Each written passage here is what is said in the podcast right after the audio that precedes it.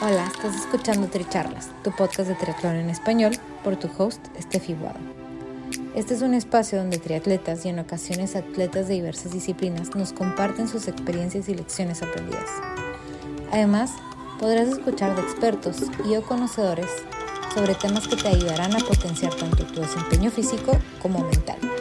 Nuestro objetivo es que de cada episodio te lleves información valiosa para acompañarte en tu crecimiento de mente, cuerpo y espíritu.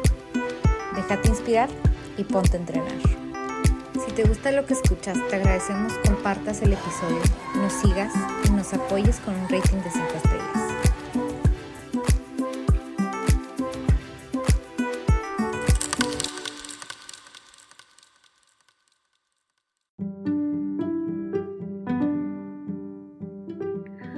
Welcome to episode 39 of Tri Talks Nobody's Drown Proof. I'm Steffi Wall, and our guest today is Elisa Magrum.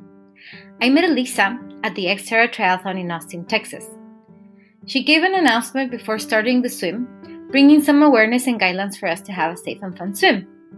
By the end of the race, we had a chance to chat, and I learned more about how she found a way to combine sports and charitable contributions with a purpose.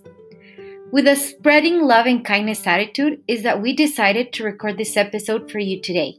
We hope you enjoy it.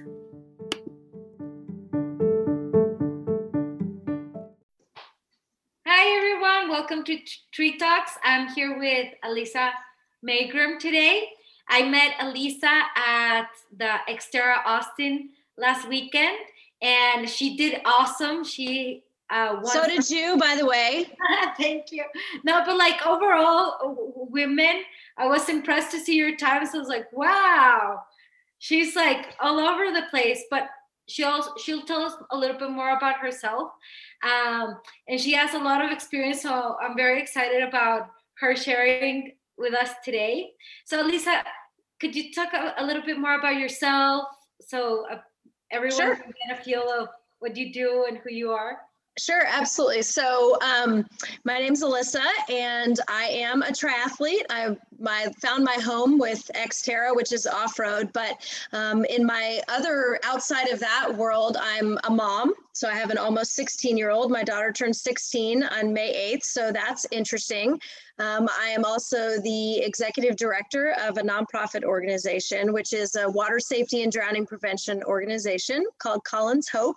And I'm in Austin, Texas. So we're based in in Austin, but we work locally, um, statewide. And then I'm also very involved with water safety at the national level, which is really exciting right now because um, many other countries have what's called a national water safety action plan. So they have a plan to prevent drowning that covers the whole country. The United States does not have that yet, but we are working on it. And so I'm um, lucky enough to get to be um, I'm honored to be part of that process at the national level. So um, the water safety and drowning prevention is my work, but I also um, infuse that into my my triathlete being a triathlete i kind of use that as a platform to talk to fellow athletes about water safety and drowning prevention because in a triathlon you have to swim and none of us are drown proof so um, so that's kind of a little bit about a little bit about me. Um, i'm in texas now. I've been here for over 20 years.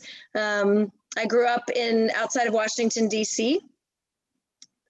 And and now that you were mentioning about this not being in the U.S., I was thinking back, and in the Netherlands, they do have this like when you're growing up, you have to get a license or some kind of permit that you have to take swimming courses because of the canals everywhere in the Netherlands. So yeah. I'm thinking about it and like, oh, it's true. Yeah, it's it's. I went to the World Conference on Drowning Prevention a couple of years ago. It was in Vancouver, British Columbia, and we got to hear from all these other countries, Australia and the UK and um, New Zealand and um, and other all places around the world that have these national action plans. And again, the U.S. is a tough country because we're so big and and there's a lot going on, but it's something that's so needed and it's happening, and it's incredibly awesome to get to be part of it, to get to sit at that table and and be part of it. So I'm very honored to to help the U.S.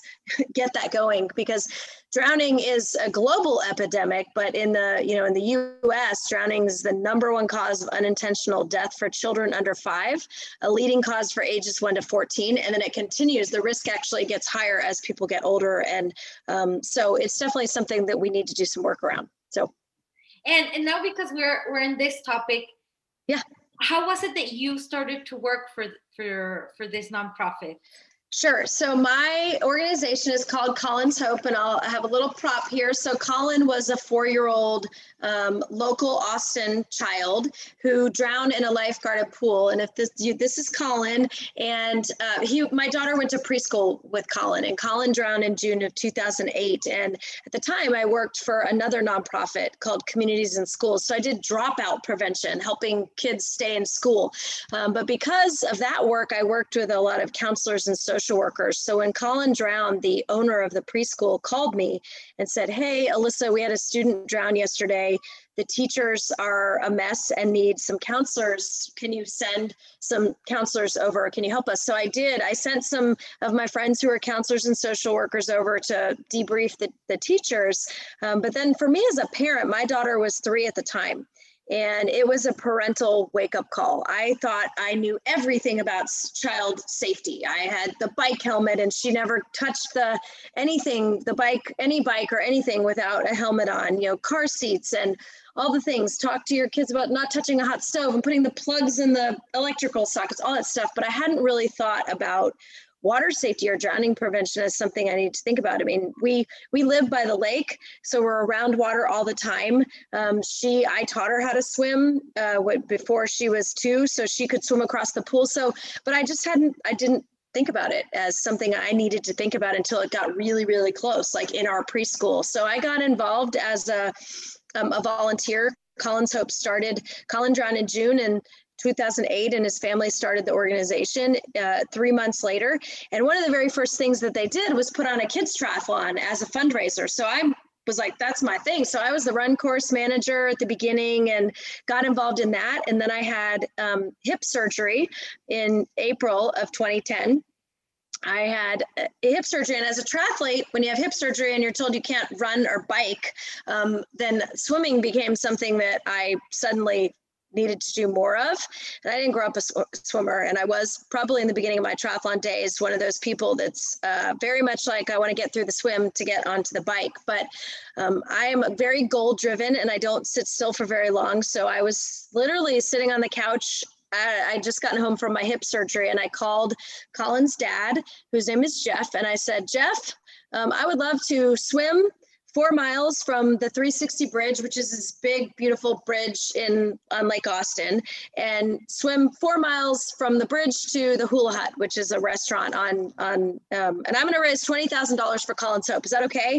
And he was, was like, okay. So I um, said I was going to do it, and I had never swam more than 1.2 miles. I had done a half Ironman at this point, so I had swam that far, but not four miles. So um, suddenly, people started getting wanted to do it with me. So my physical therapist wanted to do it. There was another um, triathlete here named Carrie Barrett who had had the same hip surgery like a couple weeks before me. And so she wanted to do it. So suddenly there were 19 of us who were going to swim four miles um, and raise money for Colin's Hope. And so we did that and after we did that, um, soon after that, the organization decided that they wanted to hire an executive director. And uh, you know, my I just gotten my master's in organizational leadership and ethics, and um, they asked me to do it. And so I left my very stable job of 10 years with great benefits to um, start this, help start this organization and said, oh, I'll, I'll do this for five years. I'll set them on their way. Then I'll go do something else. And this past December, I celebrated my 10 year anniversary as the executive director of Colin's Hope. So once I got into it and started working with all of these families, um, it, it's just something that is I'm incredibly passionate about. And I love that I can merge my passion with my my my sports and my things because um, it's it's it's applicable. Exactly. I mean, I love it because you're so passionate about it. You just talk about it like with such conviction of like I truly believe in this organization mm-hmm. and and and I mean maybe you have this in non in nonprofit organizations, right? Because you do need people to believe in what they're preaching, right? right? but you're selling something actually. I mean, you're raising the money. We're a very small organization. There are two of us, and we are doing incredible things at the local, state, and national level. But there are only two of us, and we raise all of that money. Every single penny um, that we spend on doing this work, we raise it. And you have to be, I, I feel like I'm a great salesperson because I'm selling you know saving lives. And i will talk to anybody who's who will stop long enough or not um, to talk about it because and maybe yeah. some people that are listening to us today uh, might be wondering what what do you teach? I mean how do you prevent drowning or sure. what would be so like we could have a whole nother topic about that but the easy answer is it's education of parents and caregivers and children um, how to have safer behaviors around water. So that means like for kids we teach them we call them the whole hand rules. We teach them rules that are they understand rules they understand a hand. So we came up with five rules. We actually added a sixth one. But like the first rule is wait for a grown up so before you go to water you wait for a grown up grown-ups should be watching you when you're around water. It's important to learn how to swim. It's important to wear life jackets. It's important to stay away from drains.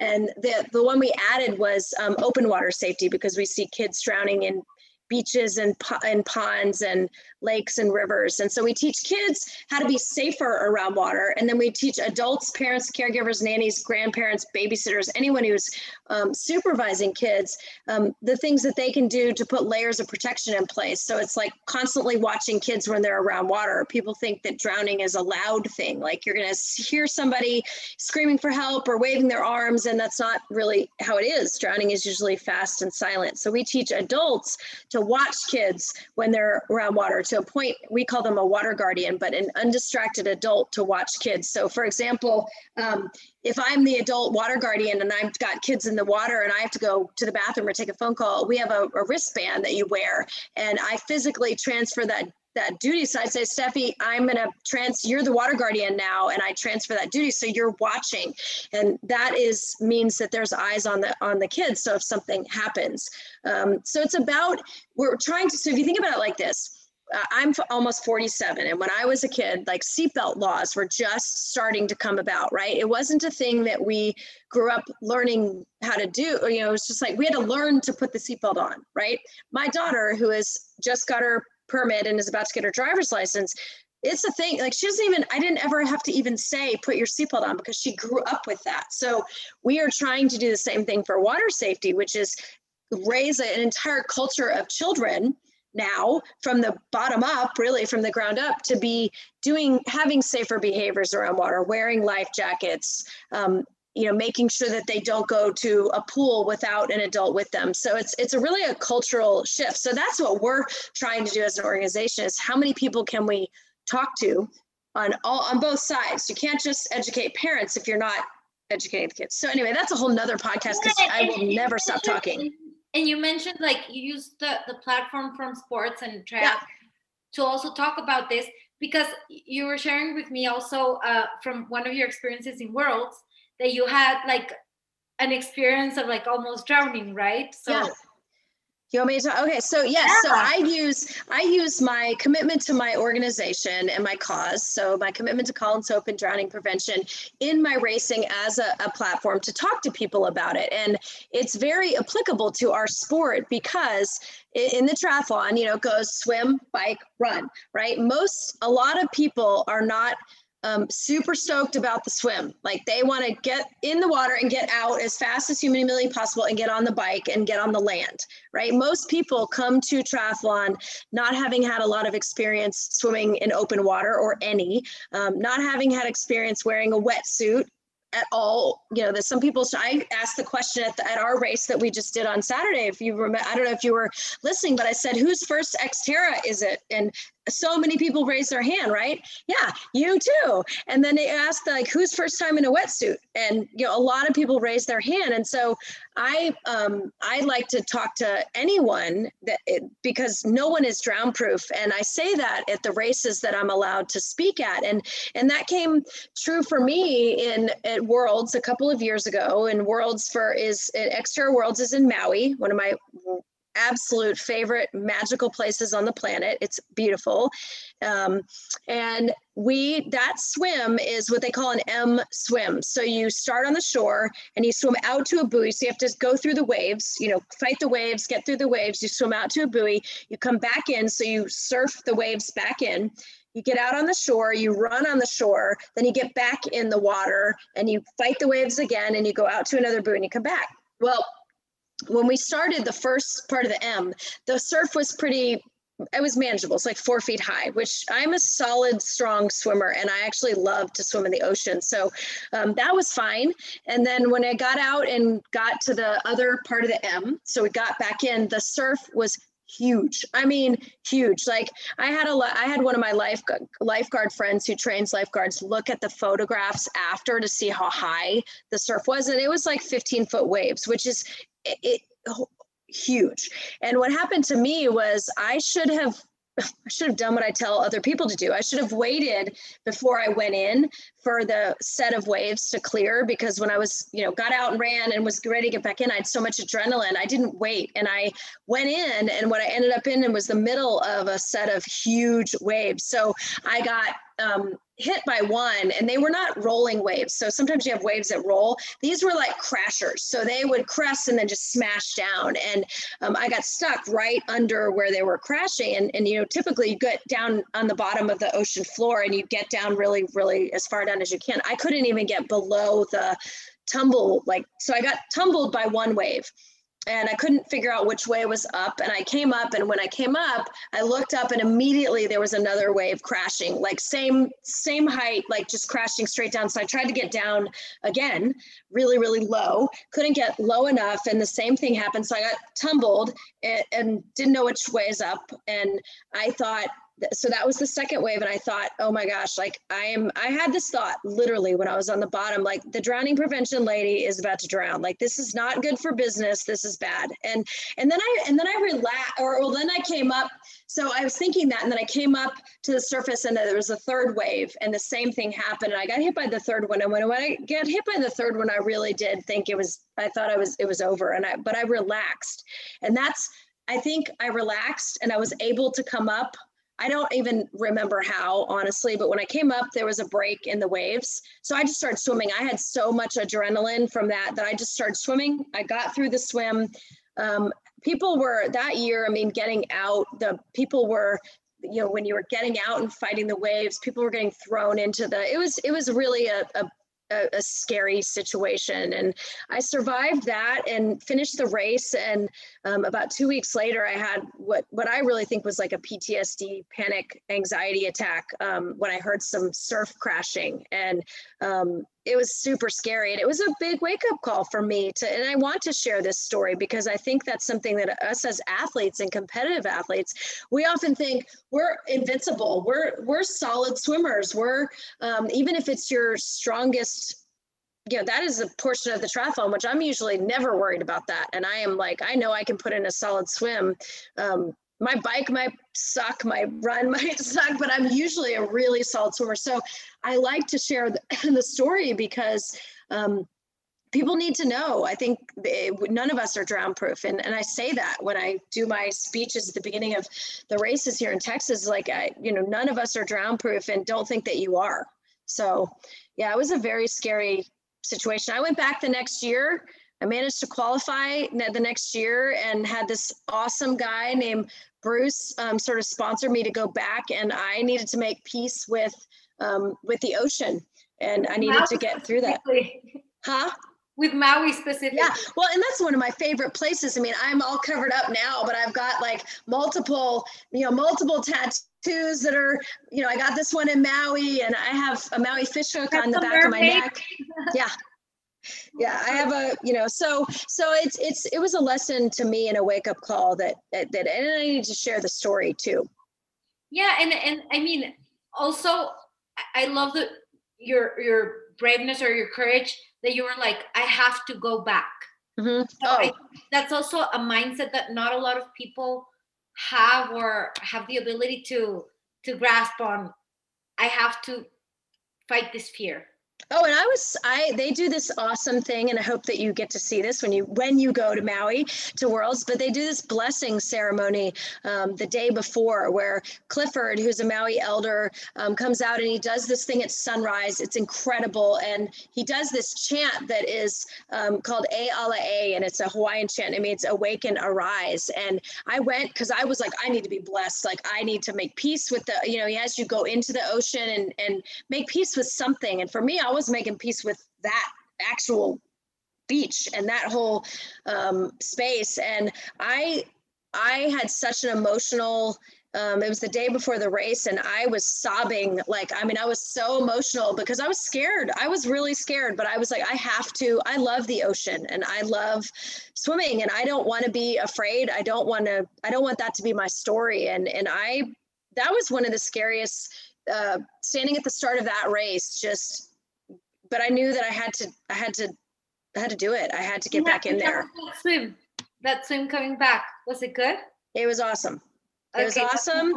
And it was awesome. And it was funny because once I got through the swim, I was like, I don't care about the, I mean, I cared about the rest of the race, but I was so worked up about that. And it was so freeing. And I'm you know, I still have an incredible respect, and I didn't not have a respect for the ocean, but I had a respect for an even greater respect, and then an even bigger real reality that I'm I'm not drown proof. I can talk about drowning prevention all day long, and I just came from the state capitol today testifying in some legislation we have, and it doesn't matter. I'm still not drown proof when I get in that water.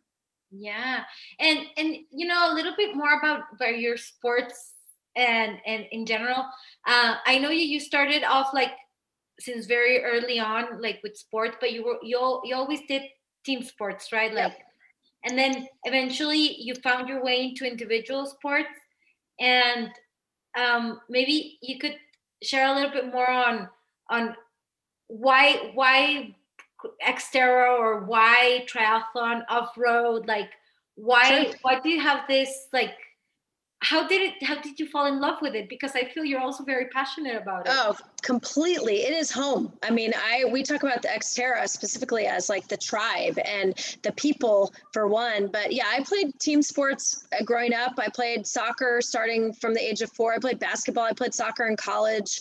Um, i did i dove. Like i was a diver so i did one that was my only individual sport. I played all team sports and then after college um, somehow I started doing road charity road rides like for different charities on the road bike. And so then I, I did a, a road triathlon, but then I started, when I moved to Austin, um, I started mountain biking and mountain bike racing. And I found, oh my gosh, I love to be in nature. I, I would much rather crash into a boulder than a car. So I started, you know, spending way more time on the mountain bike. And um, a friend of mine who owns Bicycle Sport Shop, which is just, just um, went out of business after, um, but my friend Hill Abel, who owns Bicycle Sports Shop, was a big supporter of all the charitable things that I did. And he knew I did triathlon and he knew I mountain bike race. He's like, we should do an Xterra. I'm like, what is that?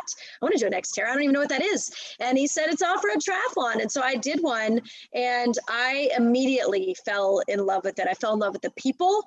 I felt it's the culture. It is a culture. It's they the mantra is like live more. Um, and I just I fell in love with the people. I fell in love with just being off road, um, clearly open water swim, mountain bike, trail run. And I found this posse of people. And um, we haven't even talked about this, but one of my, um, who became one of my very, very, very closest friends, and we traveled to so many races together, um, my friend Mike, um, because his, his wife was a midwife. And so she was birthing babies, and I was usually traveling to races by myself. And Mike and I um, traveled to races for like seven years. And he passed away in 2019. So my entire race season last year was supposed to be um, dedicated to him. So I have all these Mike Grote 54 stickers on all my stuff. And then last year, you know, we didn't we didn't get to race um, because of COVID. So this year, my entire um, season is really dedicated to to him and his memory. But it's really um, the tribe of people that are part of this off-road community. It's to me, it's um, if if someone's on the side of the trail and they're they need something or if they're hurt, I like Xterra racers will stop. Xterra racers will ask if you're okay. Um, I have given away, oh, I did um, in the Utah race, which is the Pan American Championships. Uh, the first time I ever did that, and that's a really hard race. Um, I gave away both my CO2 cartridges, my tube. At the time, I didn't have tubeless, you know, so I gave away my tube. And that's just to me, the spirit of the people that I've found in this off-road triathlon is it's it's home. It felt like home the first time I did it, and um, and I know for me, this last year when we haven't been racing has been so hard to not be around those people. I was so happy on Saturday to just be around the tribe and be around the people. Yeah, and and I mean, I I I've listened to you say or mention that you planned your race seasons. Yeah. So of course with like 2020 we weren't allowed to race yeah. And and maybe that do you feel like in a way it got some motivation out of you? Or do you see like why am i training an issue? Like or do, do you say okay now that this is why i'm rearranging my goals or how would you describe so you mean for my long because i'm now training for a long-term goal i used to train yeah. in terms of okay the xterra season starts in texas in march and then we race and then if you qualify for worlds that's usually in the fall like it's now in december but it's usually like around halloween so it's the whole goals of xterra for me in the past have been race the season, do well in the season, try to qualify for worlds, do a couple of other races outside the region, like in Colorado or Utah. But really, it was like a cyclical, a year long goal kind of a thing. And um, now I am trying to have a longer train for something that's further out. So, like a two year goal, not just train for this particular year. And and it's it's definitely a shift for me because i like that instant gratification. Like when i was handed the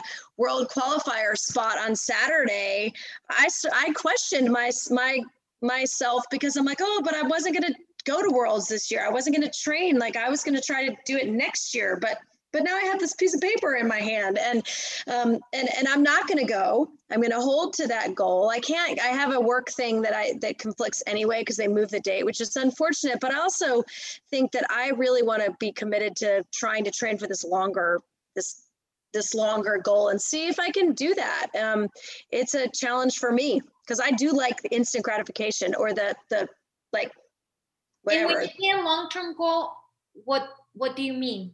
So I mean, instead of training for like it's now eh, almost May, instead of training for a goal that's in this calendar year, like I'm gonna get on a better training plan, meaning build my fitness base, build my, um, start doing some things. I've never really trained seriously. I've always trained in what I call the cracks, which is, and part of that is because I work full time and I'm also a parent, a single parent. And so I have a lot of, um, you know, competing things in my world where which just, I couldn't, I didn't feel like I, I didn't, I didn't feel like I could make a priority bigger than an hour a day or on a weekend maybe two or three hours a day. And um, now i want to change some things. I want to see okay maybe if i train with more um, more focus and a little bit more time and and do some things differently than set a goal of you know maybe this year i'm training to get to get some better habits around my training and to get some um, some different races under my belt. And then next year i can keep that going and build to be in a better spot to maybe actually like get closer to a podium at worlds or um, wow. i really would like to i've never cracked the top i've always been like 11th or 12th in my age group at worlds um, i would love to i mean i think it's a dream i was thinking about this this weekend too it's like i think it's a dream to crack the crack the top 10 to maybe crack the top five i don't know and i honestly have no idea what i'm even capable of because i've been in this like train at this certain thing. And i'm racing against some people that are training the same way but a lot of people that are training a hell of a lot more. Um, and, and, for example now that you're talking about all of this and all these goals like how does do you feel like being so active in sports gives you some balance in other areas of your life or it complements or do you think it's like how does it because there's so many things that you're doing right? Right. and that that's the excuse for many people like oh no i don't do sports because i don't have time. But oh. in your case maybe you even benefit from it like, oh totally benefit. Completely. Like it is a balancer it's a stress. For sure it's a it's a you know the work that i do in my job is very emotional because i work with a lot of families who are grieving and it's heavy work and you know life is heavy especially in this last year and i use my training and my sport as a way to balance my stress as a way to i love to do i love to do my workouts first thing in the morning. It sets my course of my day for sure. Um, i have a lot of energy and i feel like it helps me channel it a little bit more. Um, so i absolutely think that and i will i will I don't want to say argue, but I will have a conversation with anyone who tells me that they don't have enough time in their day to exercise because I, girl, I can work a plan for you. I don't care if you have like what it is i will solve that because i think that the value of exercise and sport and all the lessons that you learn i mean patience and you know, competition and also kindness and compassion and courage and all the things. I mean, there's so many life lessons to sport, and I will fit it in. To me, it's like air or water or food. It is a food group for me.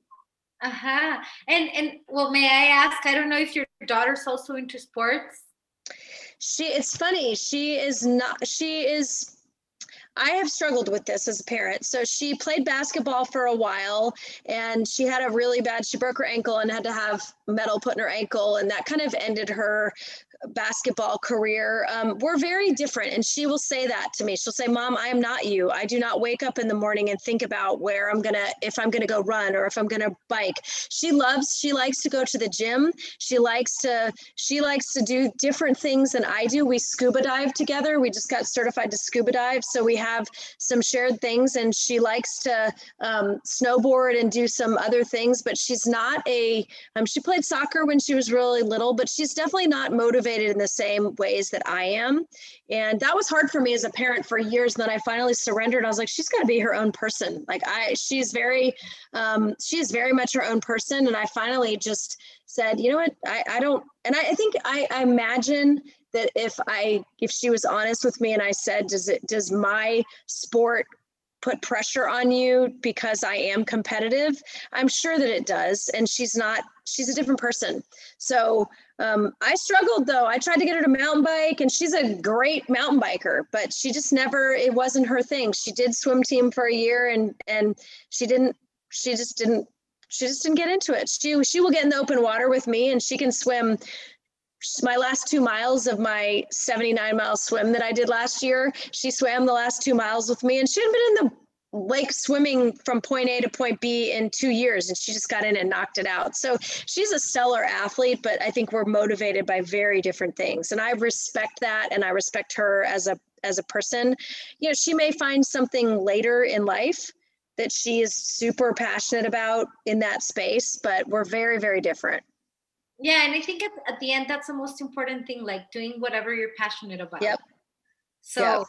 I mean, and and I mean at, at also like I love that you shared this, like, okay, it might be frustrating for me because I want her to to share my passion, but of course I need to respect that she has her own passions and that's perfectly fine. Yep. Oh, and it's very, it was very real. I mean, I really struggled with it. I mean, and we have in our community, we have a high, uh, middle school and high school mountain biking team, and there's like 250 kids on that team, and I kept getting asked to be to coach, to help coach the team, or at least go out and help at practices, and and I couldn't do it because I it's like I don't have a kid on the team. Like if my kid was on the team, I I I could justify, you know, in the big scheme of my schedule and whatever, and because I wanted to do it, but um, and she just she just wasn't interested, and I finally came to peace with it, and and I had that conversation with her. That was just like I totally respect that we are not the same person and i don't want to put pressure on you to be something that you're not or be something and, and you will find it and i will support you in whatever that is we like to go to spin classes at the gym together. That is one thing that she does love to do. She likes to go spin class. But she is active, so check there. Yeah, yeah, totally. Alisa, well, um, to close up, what would you like for people to take away from from our talk today? Oh, I would like to. Oh, that's so hard. That I know, and you told me that you were going to ask me that. Um, I would like people to take away that um, find your passion um, and and and live it and if there's a way to marry it with um, like for me i have my team do awesome which is my women's um, charity race team and we are a group of nine women who love to do mountain biking and some of them are nordic skiers and trail running and i do xterras um, but we all come together because we love to um, put our sport and our love for giving back in the community and, and spreading love and kindness. Um, we'd like to put all those together. So I would challenge people to just find what you love and do it um, stay committed to it for sure and and do your passion and and be okay doing that whatever that is. And it may be triathlon it may not be. And um, but really believe in that and then find a tribe of people to support you in it people that help hold you accountable. I know that is something that i do a lot of my training by myself but i do have some very close people in my world that help me stay committed and, and accountable and it makes it more fun. So find your tribe find your passion and then and go do it. And i love it. Well lisa thank you very much. Uh, um, thank you. thank you. and well we hope that everyone enjoys our talk. Yeah and congratulations on your big win at the xterra atx that was awesome seeing you up, up there on that podium. Congrats. And thank you for having me. I love the conversation. Thank you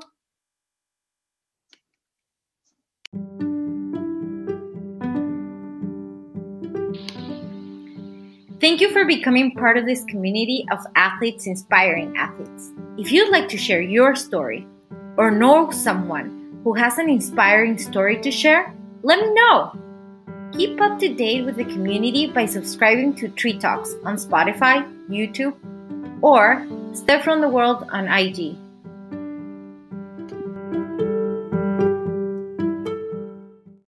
Gracias por ser parte de esta comunidad de atletas inspirando atletas. Este espacio es traído a ustedes en colaboración con Ojana Triathlon, donde atletas de todo tipo nos comparten sus experiencias y lecciones aprendidas a través del deporte. Los invito a suscribirse al podcast y ponerse en contacto conmigo a través de la página en Instagram de Tricharlas, donde me pueden dar sus comentarios, sugerencias, si conocen alguna persona que tiene una historia para compartir con nosotros. Y estamos en contacto.